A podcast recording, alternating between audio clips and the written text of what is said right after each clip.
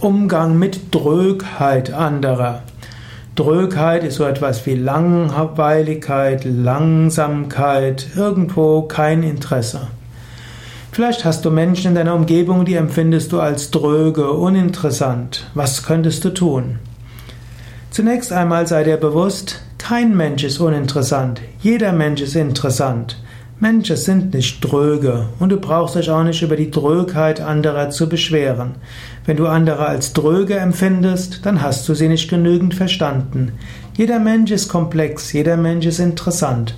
Wenn du anfängst, dich für einen Menschen zu interessieren, wirst du immer feststellen, da steckt viel Faszinierendes in ihm.